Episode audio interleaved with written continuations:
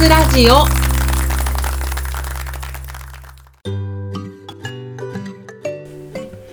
始まりました。聞くワイン若津ラジオ。この番組は3000円台のワインをこよなく愛する3000円ワインの民マスタヤがワインにまつわる活動である若津について論理に語る番組です。ワインが好きな方、そしてこれから好きになっていく方に向けて、まるで美味しいワインを飲むように、美味しいワインの世界をお耳にお届けする番組となっております。はい、若津ラジオ第28回。今回のテーマは、珍しい国のワインを飲んでみる。ということで、えー、早速ですが、話していこうかなと思ってるんですけれども、えー、先月の5月末から6月の第1週にかけて、伊勢丹新宿にて世界を旅するワイン展が開催されていました。あの、これはですね、毎年伊勢丹で開催されるワインの祭事なんですけれども、まあ、世界の各国のワインを扱うインポーターさんとか、日本ワインの生産者が一堂に会するワインのお祭りです。私も今年はありがたいことに生産者側として参加させてもらいました。あの、ちょっとね、本題に入る前にその話をしたいんだけど、これ本当に私がワインを好きになった頃から通ってたイベントなのね。えー、それで、最初は、えー、2020年かな、その一ファンとして通ってた祭事に出店側で参加するっていうね、あの、なんというか夢みたいな時間でした。店頭に立って周りを見渡して、あ、そっか、お店側からこんな風に見えたのか、とかね、えバックヤードこんな風になってたのね、とかね、あの、発見があるわけです。中の人にならないと見れない風景を見ることができて、え一人ドキドキしてました。まあ、そんなわけで、今年も世界を旅するワイン店、楽しんでまいりました。えー、あのね、4回行ったね。まあそのうち3回は仕事だったんですけど、1回はちゃんと普通にお客として参加して楽しんでまいりました。あの、テイスティングバーなんかもあってね、ブラインドテイスティングに、えー、挑戦して惨敗したりとかしてね、うちの夫は大人のゲームセンターつってましたね。で、この、あの、世界を旅するだけじゃなくって、私ワインの催事が好きなんです。特にこういった百貨店で行われる大きな催事に行って、えマスター屋が何をするかと言いますと、珍しい国のワインを買って帰ります。なかなか普段は手に入れることが難しいワインとか、あと出会いにくかったりするようなワイン、その国にしかない土着品種とかね、そういうワインを買うのが好きです。っていうかね、そうした方が海水防止になるんですよね。もうね、こういう催事でフランスのいいやつとか、えー、イタリアのお買い得ワインとか買おうとかすると、あのね、再現がないんですよ。いくらでも欲しいワインはあるから目移りしちゃってしょうがない。日本ワインだってそうですよ。ここでしか買えないとか、えワイナリー限定ですみたいなキュベをね、気前よく出してくれるのはありがたいんだけど、それを全部買ってると何せお財布事情がね、あの、勃発しちゃいますので、我が家の平穏のためにも珍しい国のワインに狙いを定めておく。えこれは家庭円満の秘訣です。というわけで、今年の世界を旅するが終わったところで、これまで飲んできた珍しい国のワインについてちょっと振り返ってみようかなと思ってます。ぜひこれをお聴きいただき、皆さんのお家の家庭円満の参考にしていただければなと思っております。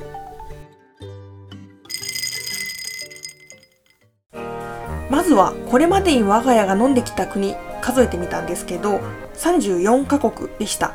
フランス、イタリア、アメリカ、マチリニ、オーストラリア、そういうメジャーどころを含みつつ、最近よく飲む南アフリカとか、旅に出るとつい増えちゃう日本ワインとかね、主要な国は、あの、どうだろう、10カ国ぐらいかな。その中で1本しか飲んでない国があります。今から言っていきますよ。レバノン、ハンガリー、インド、チェコ、マケドニア、ボスニア、ヘルチェゴビナ、ロシア、ブータン、スイス、モルドバ、スロバキアです。はい。噛まずに言いましたね。これらの国はまだ1本しか飲んでない国です。ちょっといくつか見ていきますね。まず、東欧から中東欧にかけての国なんですが、ハンガリー、スロバキア、あと、ボスニア・ヘルツェゴビナとかもそうですね。これ以外の国、例えば、ルーマニアとか、あとブルガリアとかはもう何本か飲んでるみたいです。東諸国はね、いわゆるワインベルトと呼ばれるワインの生産地域に入っている国も多いので、品質的には安定しつつ、聞いたことのない土着品種、その国の固有品種に出会えるのが楽しいところです。やっぱね、土着って、まあ、そう思って飲むからっていうのはあるんだけど、なんか土着っぽい味がするんですよね。例えば、チェコワイン。これはね、アンドレっていう品種だったんですけど、あの、まず誰？みたいなね、聞いたことない。初めて飲みました。味わいはベリー系で軽やかなんだけど、タニンが残る感じと、なんとなく土っぽい感じがするのが面白いバランスの品種でした。モルドバワインはね、去年飲んですっごい美味しくてびっくりしたワインです。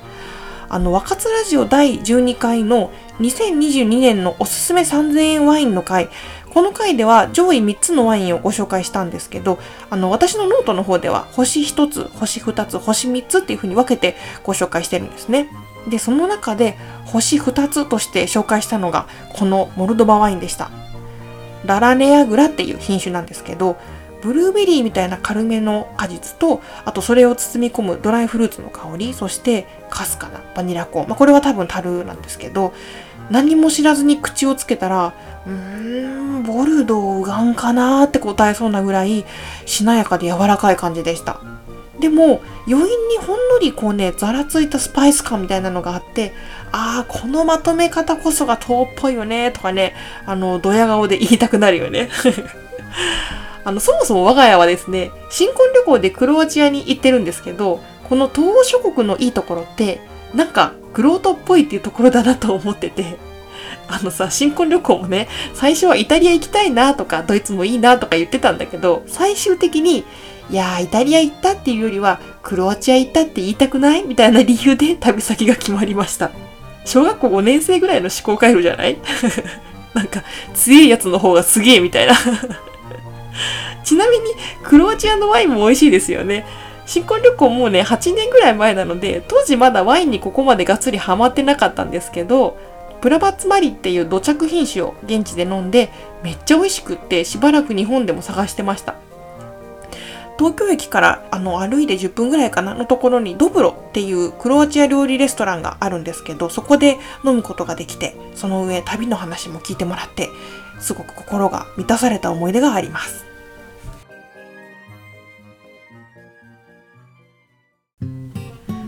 このクロアチア行った時に一瞬通り過ぎたのがボスニア・ヘルツェゴビナでした。あの余談なんだけど、これね、バスで国境を越えるんですけど、国境を越える時にバスの中に銃を背負った軍人がやってきて、パスポート確認するんですよ。あのね、別に怖いことは起きないんだけど、普段日本で生活している私にとっては、ちょっと緊張した瞬間でした。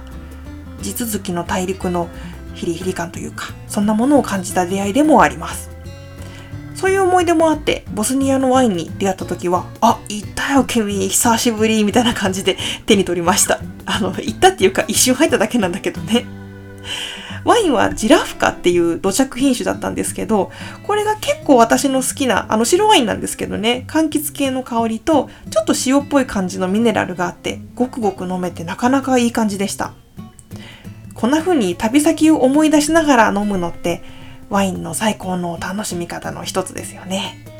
本当に世界各国にワインがあって、それはもちろん海外だけじゃなく日本国内もそうですけど、例えばワイナリーに行くまでの道がすごい田舎だったなとか、売店のおばちゃんとなんか推しの話したよなとか、あの時食べたソフトクリーム美味しかったなとか、そういう思い出の風景を含めてワインを飲む。いやー、幸せですね。旅先で買ったワインといえば、若津ラジオ第13回でベトナムに行ってきましたよね。あの回でベトナムワイン会開いたらまた報告しますねとか言ってた気もするんですけど、えー、報告してません。すみません。あの、会はですね、実は無事に開かれました。南国ワイン会と銘打って、ベトナムワインとあとこちらも現地に行ったことのあるタイのワイナリーのワインを持って行ってえみんなでワイワイ飲みました。品種はどちらもいわゆる国際品種が多かったんですけど旅の思い出話なんかも聞いてもらいながらとても楽しい回になりました。それであの私そもそもあんまり地理が得意じゃないんですね。ワインの勉強を始めた頃はフランスとドイツの位置も言えなかったくらいなのね。でなんか暖かい地域だとブドウが完熟しそうじゃないですか、まあ、そんな風に感覚的に思ってたんですけど皆さんもご存知の通り、東南アジアって雨が多いんです。雨季と寒季に分かれていて、雨季にはジャブジャブ雨が降る。なので、ブドウもちょっと水っぽいというか、それをどう防ぐか、どう工夫するか、みたいなところが、ワイン作りの腕の見せ所になってくるみたいです。雨が多いで言うと日本もそうなんですけど日本の場合はブドウが熟しきる前に台風が来ちゃうっていう土地柄もあってまたこの南国地域の雨とは違う難しさがありそうですともかく南国ワインそう悪くない感じで飲みました若干当たり外れはあるんですけどスタンダードに美味しいのも中にはあるそれが率直な感想ですしかもこの回ではですね、ウクライナとかエジプトとかのワインを持ってきてくださる方もいて、いやマジで世界中どこでもワイン作るなとひとしきり感動してました。ほんと人類、ワイン好きよね。わかるよ。美味しいもんね。これからも世界中のワインを飲みたいですし、世界中に旅に出たい。だからこそ一日でも早く、そして一日でも長く安全に平和に世界中の人がワインを飲めることを心から願ってやみません。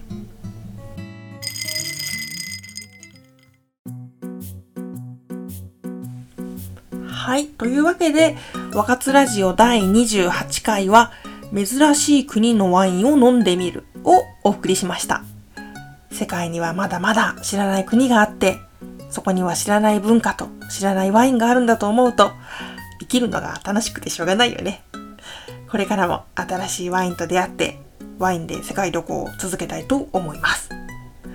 ちなみに私の絶賛推しのモルドバワインに関してなんですけど、来月の7月2日まで銀座6の地下2階でモルドバワインのインポーターであるユーコーポレーションさんのポップアップイベントが開催されています。ここではモルドバワインがなんとグラスで楽しめますので、気になるなーって方はぜひお出かけください。あの、私も行ってきたんですけど、やっぱりね、おすすめです。我が家は今年の世界を旅するでもモルドバワインをリピートしたんですけど、このポップアップでもまたワイン買っちゃいました。あの、買いすぎ防止の意味なくなってないかな 結局買うんかいっていうね。あとですね、珍しい国っていうわけじゃないんですけど、珍しい品種というか、あんまりこうスター選手にはならない品種として、3層という品種があります。この3層に焦点を当てたワイン会をですね、こちらは7月9日の日曜日夜8時から開催する予定です。この回、現地参加はちょっと締め切っちゃったんですけど、実は回の序盤にブラインドテイスティングのイベントを開催する予定です。この模様をですね、インスタライブで配信する予定ですので、お時間が合う方はぜひ3000円ワインの民マスタヤのインスタグラムをチェックしてみてください。7月9日日曜日の夜8時15分からライブ配信予定となっております。というわけで、若津ラジオでは皆さんが飲んだことのある珍しい国のワインについての情報もお待ちしています。お便りは若津ラジオのホームページのお便りフォームからいつでもお気軽にお送りください。ノート、ツイッター、インスタグラムもやってます。3000円ワインの民と検索してフォローよろしくお願いします。番組の公式インスタグラムもあります。こちらでは写真とかも載せています。番組の配信は毎月どこかの金曜日となっております。和活ラジオ第28回、今回も美味しいワインのお話がお耳にお届けできたでしょうかそれではまた次の和活でお会いいたしましょう。3000円台のワインをこよなく愛する3000円ワインの民マスターがお送りしました。バイバーイ。